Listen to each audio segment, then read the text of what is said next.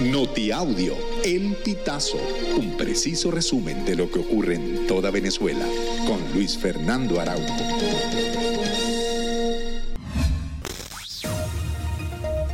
Amigos, bienvenidos a una nueva emisión del Notiaudio El Pitazo. A continuación, las informaciones más destacadas.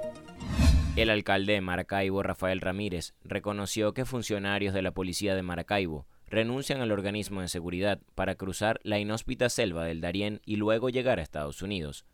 Ramírez manifestó su preocupación porque cada vez hay menos oficiales en Polimarcaibo, pese a los esfuerzos que mantiene por formar nuevos. El alcalde confirmó que hace una semana al menos 22 funcionarios pidieron la baja. Además, Ramírez precisó que de los 628 funcionarios que tiene la policía de Maracaibo, solo 420 están en las calles.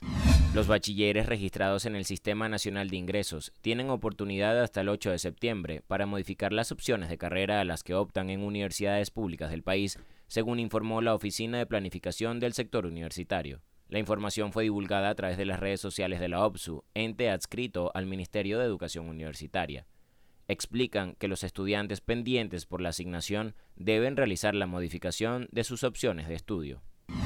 El Consejo Nacional Electoral aprobó este lunes el corte del registro electoral correspondiente al 31 de julio de 2023, el cual alcanza 20.948.155 electoras y electores. De esta cifra, 20.722.499 son venezolanos y venezolanas y 225.656 son extranjeras y extranjeros. Este es uno de los primeros anuncios realizados por la nueva directiva del CNE, presidida por Elvis Amoroso.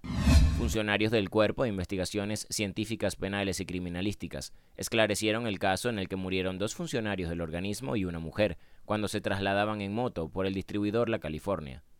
Jennifer Medina Morales era secretaria del área administrativa del mercado de la Hollada, y entre sus funciones estaba la de trasladar divisas en efectivo producto de las ventas.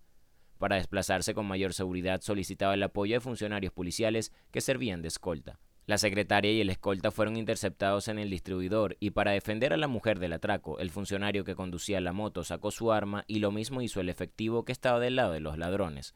Ambos efectuaron disparos en el sitio que les ocasionaron la muerte. Jennifer Medina también murió cuando era trasladada al hospital. Samuel Mariño es un joven artista venezolano que ha destacado por la peculiaridad de su voz. Si bien Mariño relató que en su adolescencia sufrió de bullying por tener el tono de voz tan agudo, decidió aprovechar esta condición y convertirla en su gran talento. A sus 29 años, Samuel Mariño es sopranista, algo muy raro de ver en la música, pues por lo general los hombres no pueden alcanzar estos tonos al cantar.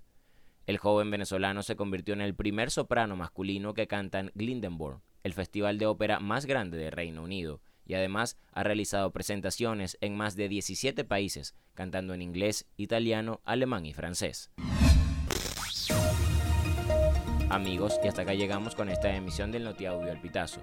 Recuerda hacerte super aliado para mantener vivo el periodismo independiente en Venezuela. Narró para ustedes Luis Fernando Araujo.